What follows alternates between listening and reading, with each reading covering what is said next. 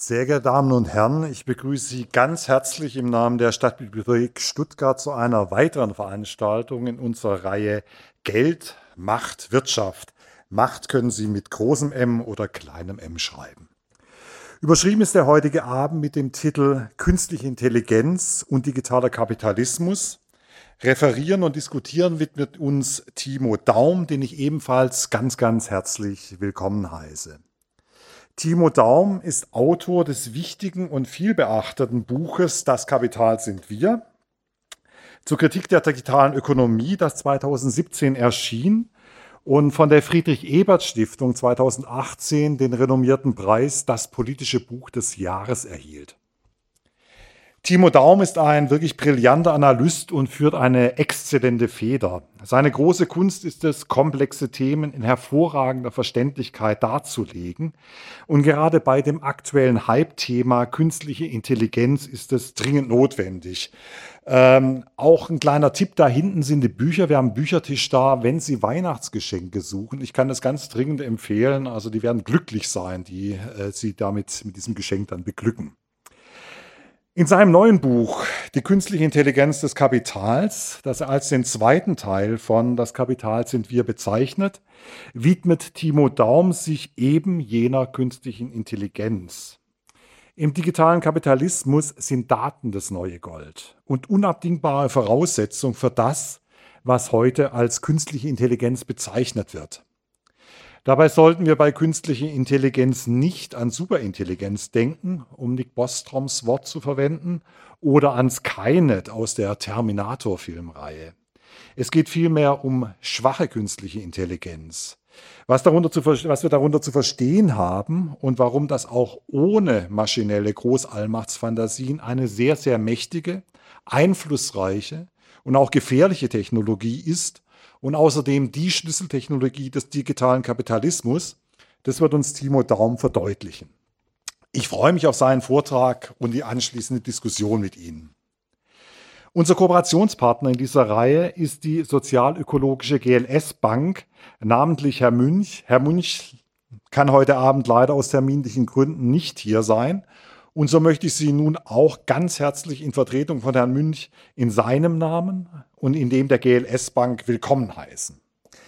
Äh, noch ein Hinweis, wir schneiden die Veranstaltung mit, auch die Diskussion hinterher. Wenn Sie nicht wollen, dass die Aufzeichnung, die stellen wir auch online als Podcast, wenn Sie nicht wollen, dass Ihre Frage mitgeschnitten wird, sagen Sie das einfach, dann wird es rausgeschnitten.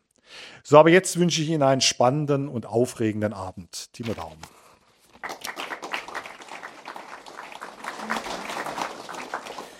Ja, vielen Dank für die, für die Einladung und auch für die, äh, für die netten Worte. Das war ja fast, äh, fast eine Laudatio, die Sie da ähm, ähm, formuliert haben. Und ja, ich werde tatsächlich, ähm, äh, ich habe eine Stunde äh, Zeit äh, bekommen, um so ein bisschen in das Thema einzuführen. Ich werde das machen in vier Teilen äh, und werde die auch so ein bisschen ansagen, damit Sie wissen und so ein bisschen mit Ihrer Aufmerksamkeit auch haushalten können. Also ich werde äh, im ersten Teil äh, lesen unter dem Titel äh, Kurze Geschichte einer kontroversen Disziplin. Dann noch einen zweiten Teil äh, lesen, warum gerade jetzt. Ähm, dann im dritten Teil ähm, werde ich versuchen, die beiden Sachen so ein bisschen zusammenzubringen, eine, eine Anekdote zum Stichwort Cloud äh, erzählen, die, äh, auf die ich eigentlich erst jüngst gestoßen bin.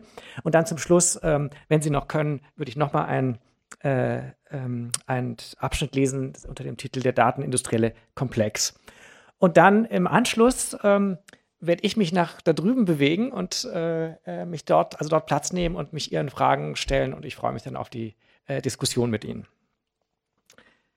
So. Kurze Geschichte einer kontroversen Disziplin. Die Geschichte der künstlichen Intelligenz beginnt ein ganzes Jahrhundert, bevor der Begriff überhaupt erfunden wird. Der industrielle Nationalökonom und Erfinder Charles Babbage hatte sich im dampfbetriebenen industriekapitalistischen England daran gemacht, eine vollautomatische Rechenmaschine zu bauen, die Analytical Engine. Sie wies bereits alle wesentlichen Elemente moderner Computer auf. Eingabe, Ausgabe, Programmspeicher und Steuerung. Babbages 30 Meter langes mechanisches Monstrum, das der erste Computer der Welt hätte werden können, erblickte jedoch nie das Licht der Welt. Die erste die eine schier unendliche Anwendungsvielfalt solcher analytischer Maschinen erahnte, war Babbages Assistentin Lady Ada Lovelace. Sie sah voraus, dass solche Automaten zu deutlich mehr in der Lage wären, als reine Zahlen zu verarbeiten. Die deterministischen Automaten, über die Ada Lovelace nachdachte, es dauerte schließlich noch fast ein Jahrhundert, bis der erste funktionsfähige Computer von Konrad Zuse im elterlichen Wohnzimmer in Berlin-Kreuzberg des Jahres 1937 in Betrieb genommen wurde. Diese Überlegungen könnten, äh, diese, ähm, diese Automaten könnten allerdings nicht über das in sie hineinprogrammierte hinaus selbstständig denken, so Ada Lovelace.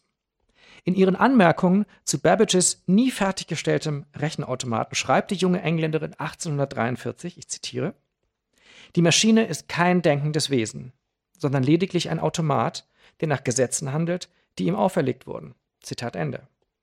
Dieser Satz kann zumindest aus informatischer Sicht gut und gerne als erster Kommentar zur KI-Thematik in der gesamten Menschheitsgeschichte gelten. Können Maschinen denken?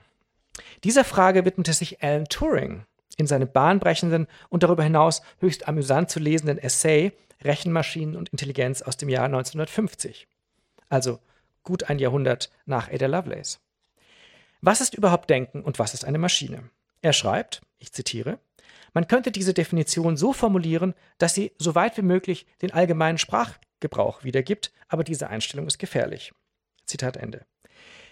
Legten wir bei ihrer Definition die landläufige Verwendung zugrunde, argumentiert er, könnten wir die Antwort auf die Frage ebenso gut einer Meinungsumfrage überlassen. Das hält Turing allerdings für absurd, weil die Begriffe Maschine und Denken an sich schon so dehnbar seien, dass mehr als eine rein akademische Diskussion nicht zu erwarten sei. Stattdessen schlägt er vor, die Frage durch eine andere zu ersetzen. Turing verwirft den Versuch einer Definition und schlägt stattdessen ein Imitationsspiel vor, das ein eindeutigeres, eindeutiges Ergebnis liefern können soll auf die Frage, ob eine Maschine intelligent sei oder nicht, den berühmten Turing-Test der künstlichen Intelligenz. Ich zitiere nochmal. Die neue Form des Problems lässt sich in Form eines Spiels beschreiben, das wir das Imitationsspiel nennen. Es wird von drei Personen gespielt, einem Mann A, einer Frau B und einem Fragesteller C, der beiderlei Geschlecht sein kann. Soweit Alan Turing. Die beiden Versuchspersonen A und B sowie der oder die Fragestellerin C sind voneinander isoliert, diese können mit jedem mit jenem nur indirekt über Tastatur und Displays kommunizieren sodass C nur auf dem Display dargestellte Sprachantworten der Testperson zu Gesicht bekommt. Das Imitationsspiel besteht nun darin, dass A so tun, sein, so tun muss, als sei er die Frau. In einer Art Travestie muss er C erfolgreich hinters Licht führen, das Verhalten einer Frau perfekt imitieren oder vielmehr der bei C existierenden Erwartung, wie sich eine Frau verhält, bestmöglich entsprechen. B also die Frau, wiederum muss ebenfalls versuchen, C von ihrer weiblichen Identität, also von der Wahrheit zu überzeugen. Das entbehrt nicht einer gewissen Ironie. Der homosexuelle Alan Turing schlägt eine Art queeres Quiz vor. Wer den Test besteht, wer also hinreichend oft bzw. statistisch signifikant das Spiel gewinnt, hat erfolgreich bestanden. Er oder sie ist eine Frau. Bislang ging es also noch gar nicht um Maschinen. Erst in einem zweiten Schritt stellt Turing die Frage, ich zitiere, was passiert, wenn eine Maschine in diesem Spiel die Rolle von A übernimmt? Wird sich der Fragesteller beim Spielen des Spiels so oft falsch entscheiden, wie wenn das Spiel zwischen einem Mann und einer Frau gespielt wird? Diese Fragen ersetzen unser ursprüngliches Können Maschinen denken. Soweit Alan Turing. Die Maschine übernimmt nun die Rolle des Mannes, muss ihrerseits überzeugend weiblich interagieren und C von ihrer weiblichen Identität zu überzeugen versuchen. Es geht Turing hier um zweierlei. Erstens vermeidet er jeglichen Essentialismus und trennt die Frage nach der Intelligenz vom biologischen Substrat. Zweitens setzt er die Beantwortung der Frage gleich mit dem erfolgreichen So tun als ob. Statt, Frage, statt der Frage, ob Menschen denken können, wird also untersucht, ob sie sich so verhalten können, wie ein denkender Mensch. Es geht ihm nicht um eine wie auch immer geartete echte Intelligenz. Die erfolgreiche Imitation derselben ist hinreichend.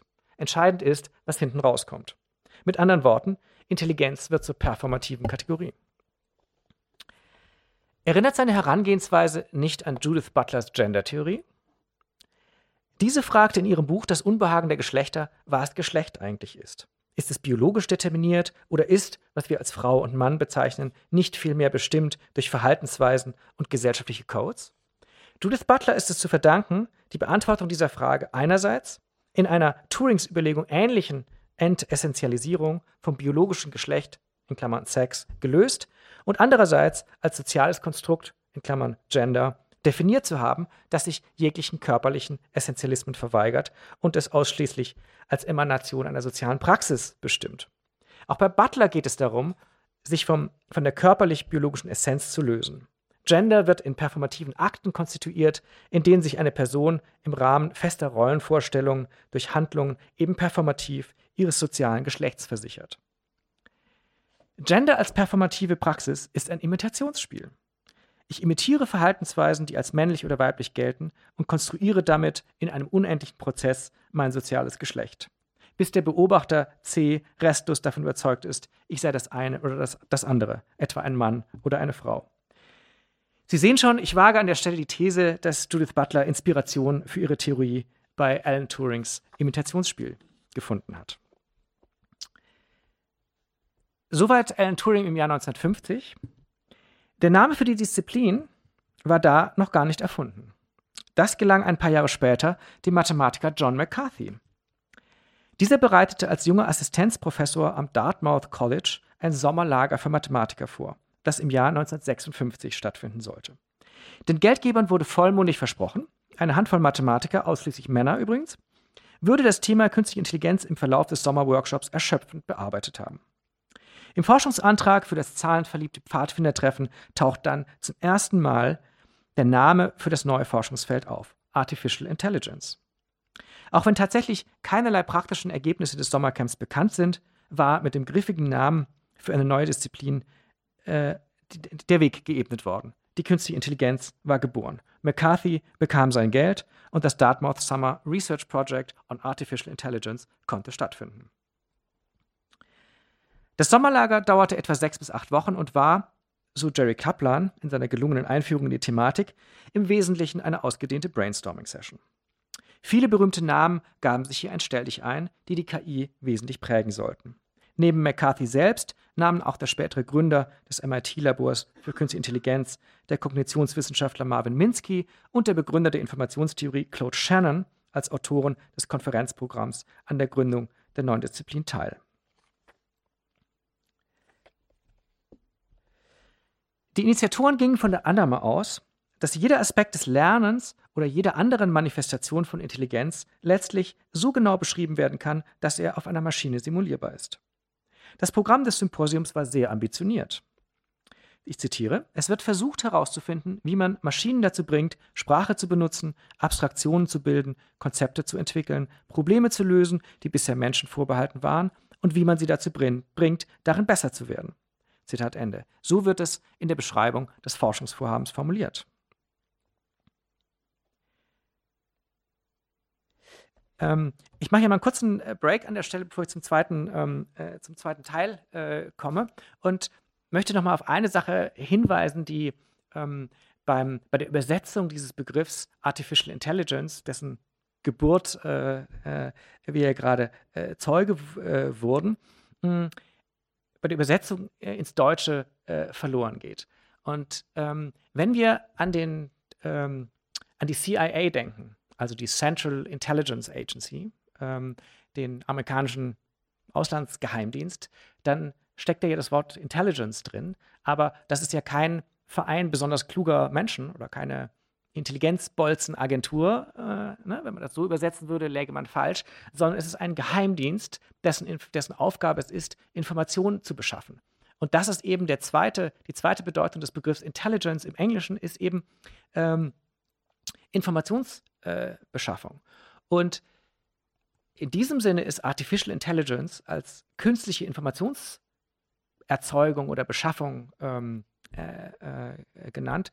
Ähm, diese zweite Bedeutung, das ist letztendlich die, um die es äh, heute ähm, beim der, bei der derzeitigen KI geht.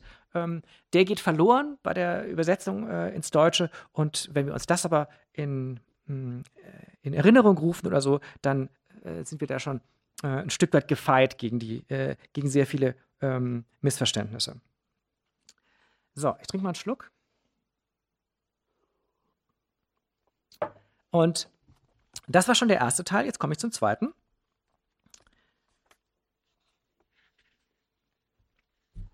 Hm. Kurz überlegen.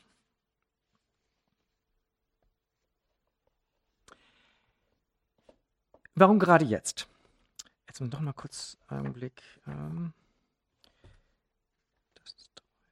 jetzt habe ich mich hier so ein bisschen vertan.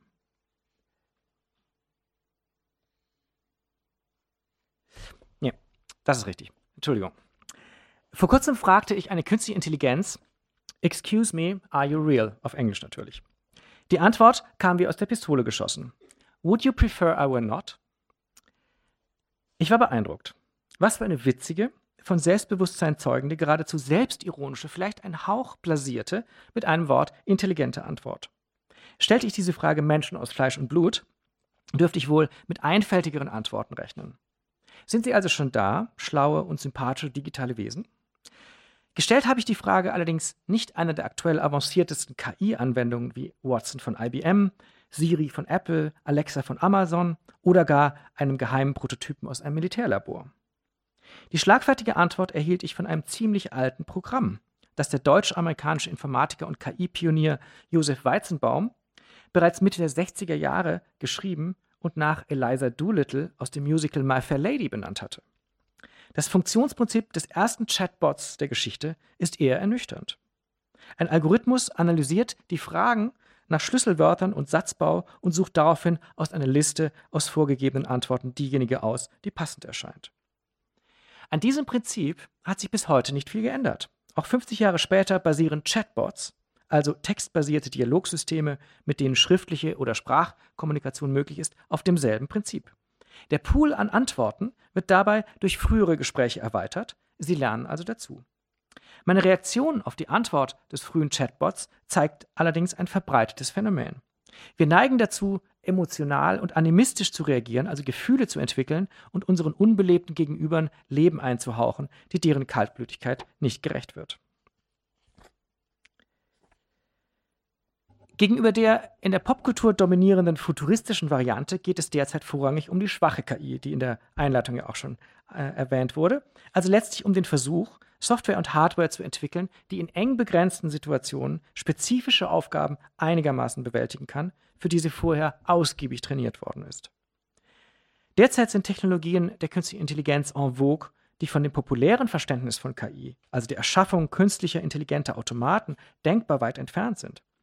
Bei KI in ihrer derzeitigen Form haben wir es mit Software zu tun, die mit vielen Daten trainiert wird, um in eng begrenzten Anwendungsbereichen zu reüssieren.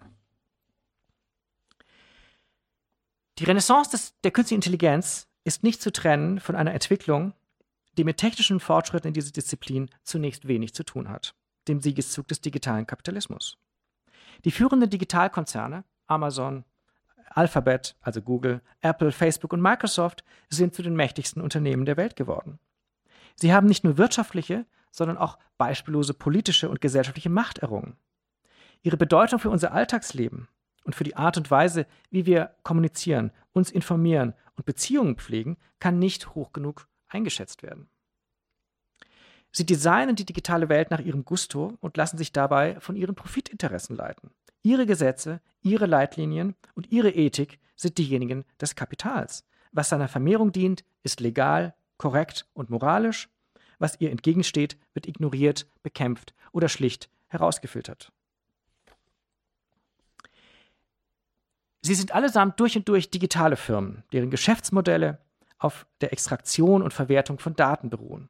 Hauptgeschäft dieser Unternehmen ist die Generierung und Verteilung von Informationen über digitale Plattformen. Die Plattformen, proprietäre Anwendungen oder Online-Angebote stellen eine virtuelle Infrastruktur zur Verfügung und vermitteln zwischen Dritten. Sie sind für die Inhalte nicht verantwortlich, beherrschen aber die Form.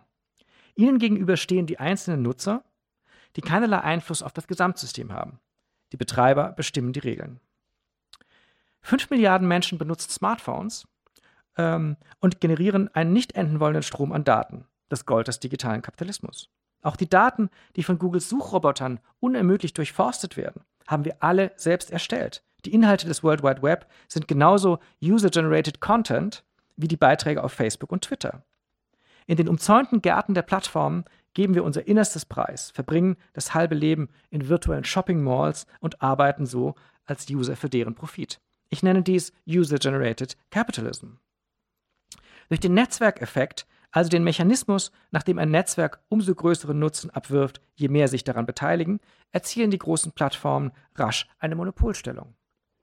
Ihre Services von der Websuche über soziale Medien, die Orientierung auf der Erdoberfläche bis zur Kanalisierung von Online-Warenverkehr und ich möchte hinzufügen, demnächst vielleicht auch äh, äh, Verkehr in unseren Städten, sind de facto Public Utilities geworden, also Dienste informationeller Grundversorgung, vergleichbar mit Strom und Wasser.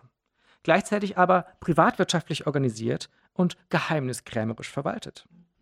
Die umfassenden Auswirkungen des digitalen Kapitalismus auf Arbeit, Subjektivität und Gesellschaft lassen erkennen, dass wir es mit einer neuen gesellschaftlichen Betriebsweise zu tun haben, marxistisch gesprochen. Mit den Plattformen gelingt es dem Kapital, ein neues Akkumulationsmodell zu etablieren.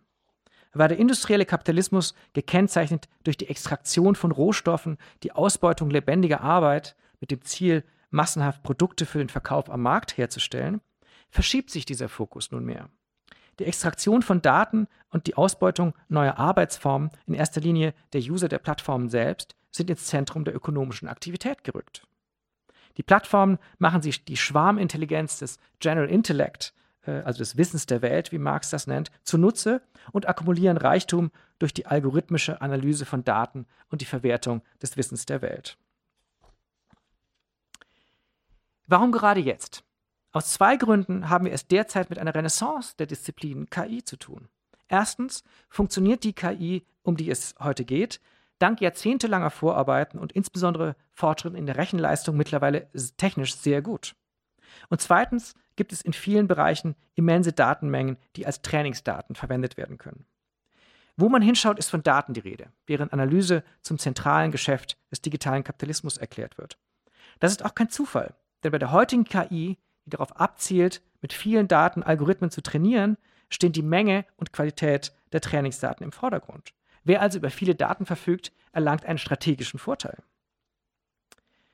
Technologien maschinellen Lernens sind geradezu ideal geeignet, in Datenozeanen Strukturen zu erkennen, Modelle zu entwickeln und daraus wiederum Vorhersagen zu generieren.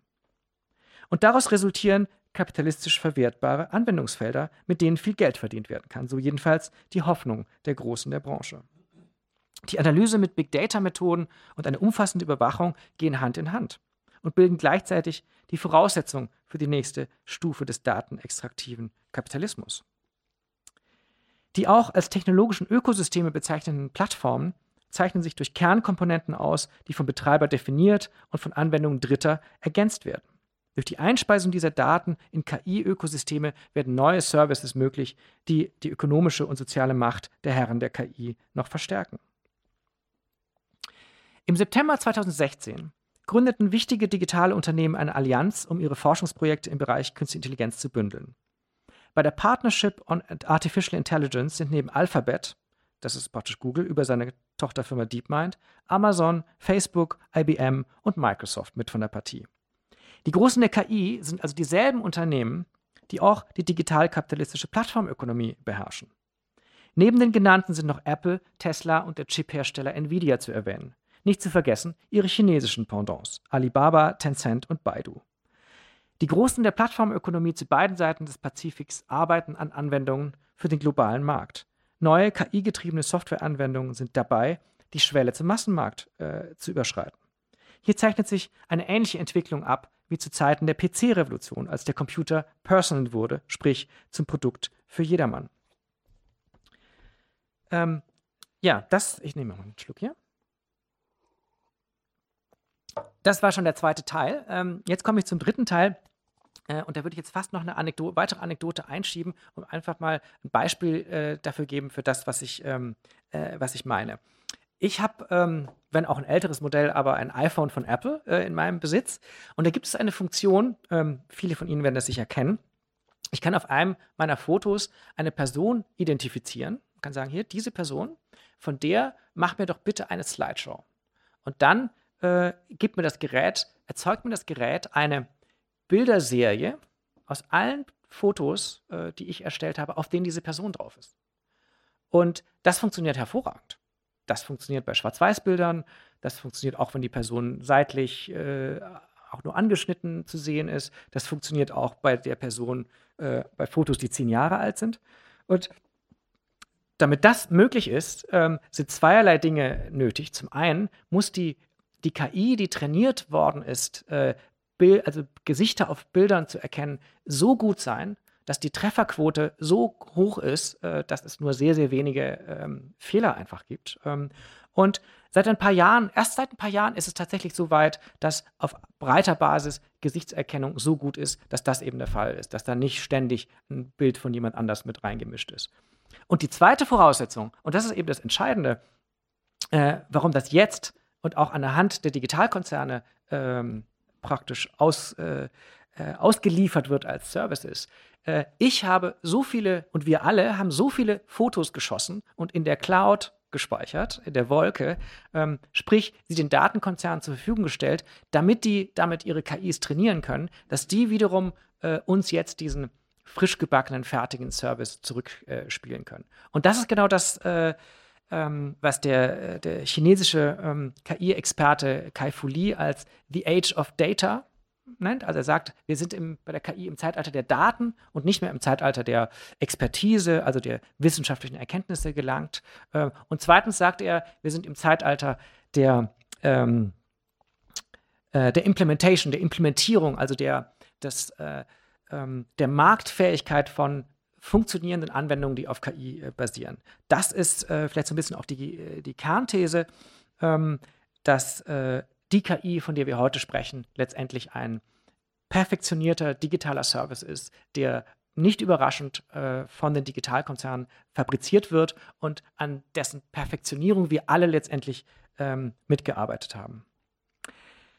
Das nochmal zur, zur Illustration. Ähm, jetzt würde ich gerne äh, noch eine historische Anekdote äh, berichten. Ich würde gerne Sie bitten, in, zum 8. März 1961 äh, zurückzureisen. Also gerade mal wenige Jahre nachdem, ähm, äh, nachdem äh, McCarthy ja diesen Begriff Artificial Intelligence ähm, erfunden hat. Hm, am 8. März 1961, also noch vor Mauerbau, ähm, jährte sich da die Gründung des Massachusetts Institute of Technology zum hundertsten Mal. Also das ist eine sehr alte äh, renommierte ähm, Forschungs- und Innovationsinstitution in den USA, bis heute führend. Ähm, und zu diesem Anlass gab es natürlich einen Festakt. Und äh, ich weiß nicht, wer auf die Idee gekommen ist, diese Rolle der Festrede ausgerechnet einem Mathematiker äh, anzuvertrauen. Aber ähm, so war es. Und dieser Mathematiker, äh, während das Publikum wahrscheinlich schon auf die, auf die Drinks und auf die Schnittchen gewartet hat, ähm, hat äh, den Befürchtungen ähm, äh, auch entsprochen und ihm fiel nichts Besseres ein, als über Computer zu sprechen bei dieser Festrede. Und äh, stellen wir uns vor, 1961 äh, können wir davon ausgehen, dass die meisten Leute im Publikum, selbst des MITs, noch nie, wahrscheinlich noch nie einen Computer gesehen hatten im Leben, geschweige denn äh, mit einem gearbeitet. Ähm, also damals noch ein sehr, äh, eine sehr neue, ähm, fast eine Start-up-Branche, äh, könnte man sagen. Und McCarthy sprach aber über Zukunftsvisionen, äh, die er hatte im Zusammenhang mit Computern.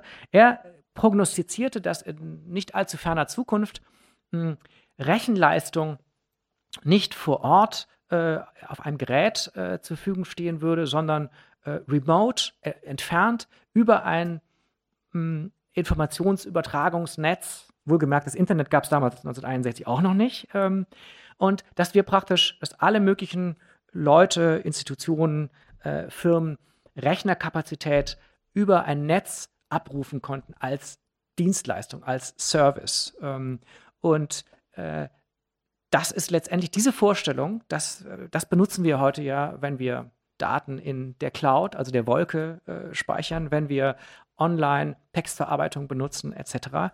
Ähm, man kann also sagen, ähm, dieser Mathematiker hat das Cloud Computing äh, erfunden, zumindest der, der Idee nach, an diesem 8. März 1961. Und er hat sogar prognostiziert, dass, dass ein dass das Geschäftsmodell, was dem damit einhergehen würde, das ist, dass die Anbieter dieser, dieses Dienstes auch Dritten, Dritten ähm, das zur Verfügung stellen und damit ein ganzer Marktplatz äh, äh, entsteht um diese digitalen Services. Und das ist, ähm, habe ich kürzlich eigentlich erst, äh, erst entdeckt, äh, diese Rede und diese, äh, diese Prognose, ähm, letztendlich Prognose von dem, was heute Software as a Service äh, ist oder was wir heute als Cloud Computing bezeichnen. Und das Beispiel, was ich eben genannt habe mit mh, hm, den Fotos, die ich gemacht habe, mit denen die KI von Apple äh, trainiert worden ist, die Fotos sind natürlich alle in der Cloud. Und dieses, dieser Dienst, den Apple mir anbietet, eine Slideshow zu machen, ist natürlich ein Cloud-Service, weil diese Intelligenz natürlich bei Apple auf deren äh, Servern liegt. Und nun, jetzt komme ich zur Pointe. Äh, eben dieser Mathematiker, der, diese, der dieses Cloud Computing ähm, praktisch vorausgesehen hat, ist genau der gleiche, von dem eben schon die Rede war, äh, der diesen Begriff Artificial Intelligence äh, erfunden hat, nämlich John McCarthy. Und ich denke, es ist kein Zufall, dass äh, äh, der Erfinder der künstlichen Intelligenz, äh, ne, in dem Sinne, wie wir hier darüber sprechen, und des Cloud Computings ähm, der gleiche äh, Mann ist, weil diese beiden Sachen gerade heute, 50 Jahre später, ähm, wirklich zusammenkommen und äh, fruchtbar werden, zumindest aus dem Standpunkt der ähm, Digitalkonzerne, die aus diesen beiden Technologien äh, ein, äh, letztendlich ihre derzeitige Marktmacht darauf gründen. So, das war der dritte Teil, das war meine Anekdote. Sind Sie bereit für einen vierten Teil? Kann ich noch einen Abschnitt lesen? Ja, oder? Sie sind noch ähm, aufnahmefähig. Gut.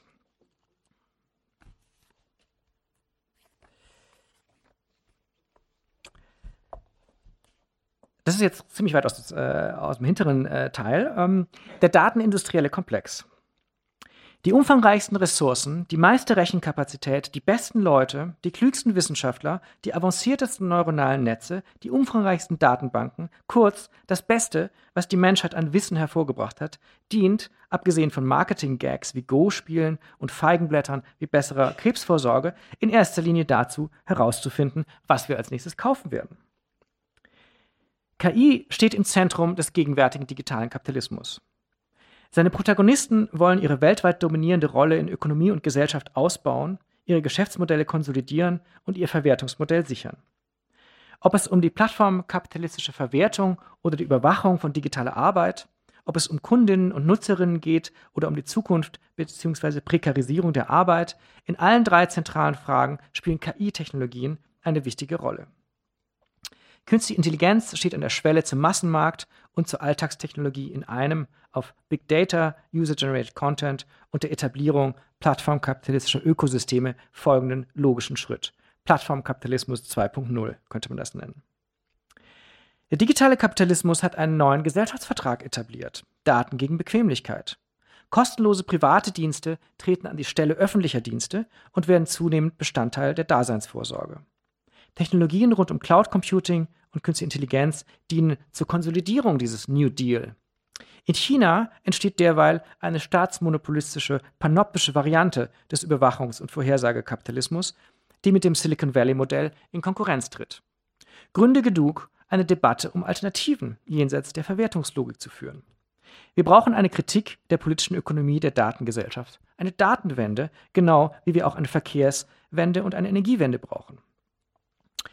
75 Prozent der digitalen Daten der Welt haben wir, die User, erstellt. Doch wir wissen wenig über sie und sie gehören uns nicht. Sollen wir von den Konzernen verlangen, Privatsphäre zu achten äh, und damit aufzuhören? Shoshana Zuboff verweist diese Vorstellung ins Reich des Wunschdenkens, wenn sie betont, dass Datenextraktion und deren Verwertung so zentral seien für diese Konzerne, dass, ich zitiere, von Überwachungskapitalisten äh, zu verlangen, sie sollen sollten die Privatsphäre achten oder der kommerziellen Überwachung im Internet ein Ende setzen, das wäre, als hätte man Henry Ford dazu aufgefordert, jedes Modell T von Hand zu fertigen. Soweit äh, Shoshana Zuboff.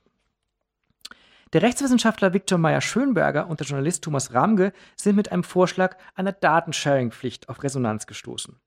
Im Kern schlagen sie vor, große Datenbesitzer zu zwingen, Daten mit Mitbewerbern zu teilen, sobald sie eine marktbeherrschende Position aufgrund dieser Daten erlangt haben. Der Vorschlag, den zum Beispiel die ehemalige SPD-Vorsitzende Andrea Nahles aufgenommen hat, geht die Monopolbildung an. Der Vorteil der Großen mit ihren Datensammlungen soll eingedämmt werden, indem nach bestimmten Regeln kleinere Firmen und Mitbewerber ebenfalls Zugriff auf diese Daten erhalten. Die von den Autoren als erfolgreiche gesellschaftliche Innovation bezeichneten Märkte sollen es auch diesmal richten.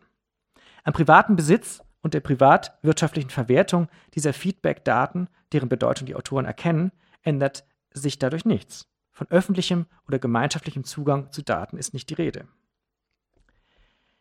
Aber wem sollen die Daten gehören? In den Zeiten vor Big Data gehörten sie zwangsläufig den Einzelnen, weil sich üblicherweise niemand für diese interessierte. Der Versuch der Stasi, mit einer Armee an Spitzeln und Agenten so etwas wie Big Data hinzubekommen, ist kläglich gescheitert, wie wir wissen. Heute fallen immense Datenmengen in digitaler Form quasi automatisch an und müssen nur noch geerntet werden, was die Digitalkonzerne auch ausgiebig tun. Sollen wir, wie einst die Luditen, die Maschinen des Kapitals äh, zu zerstören begannen, heute diese privaten Datensammlungen zu vernichten versuchen? Die Zeit zurückdrehen zu einer Ära, in der es höchstens Small Data gab, also mühsam von Hand, wie zum Beispiel bei der Volkszählung von Tür zu Tür gesammelte Daten? Oder gibt es eine Möglichkeit, die kapitalistische Datenökonomie quasi nach vorn aufzulösen? Vielleicht lässt sich mit den Datensammlungen ja was Sinnvolles anstellen. Ein beträchtlicher Teil davon ist bestimmt überflüssig, aber die Grundlage einer datengetriebenen Technik sollten wir nicht über Bord werfen. Dafür gibt es zu viele vernünftige Anwendungen, die eintönige Arbeit überflüssig machen, zu neuen Erkenntnissen führen, personalisierte Informationen liefern können und vieles mehr.